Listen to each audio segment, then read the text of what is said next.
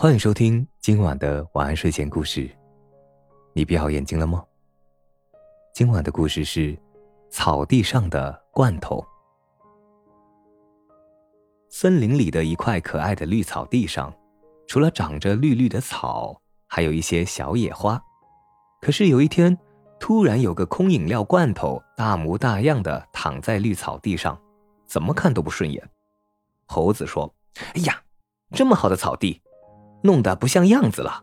这是人干的，他们最不爱干净。”猴子捡起罐头，狠狠地扔了出去。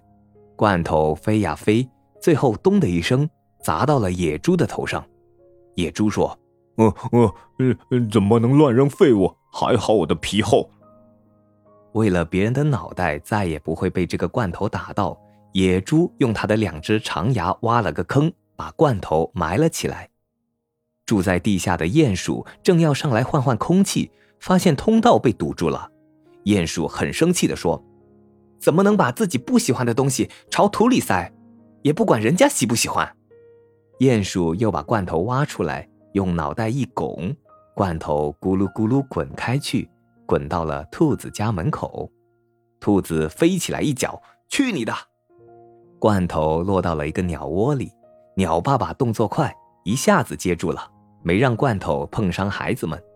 鸟妈妈问鸟爸爸：“是给咱孩子送吃的来了吧？”鸟爸爸啄啄罐头，空的，空的。鸟妈妈不明白，为什么送个不能吃的废物来呢？鸟爸爸又把罐头推了下去。鸟窝下面有条小溪，罐头掉进小溪里，就跟着小溪向前淌，向前飘。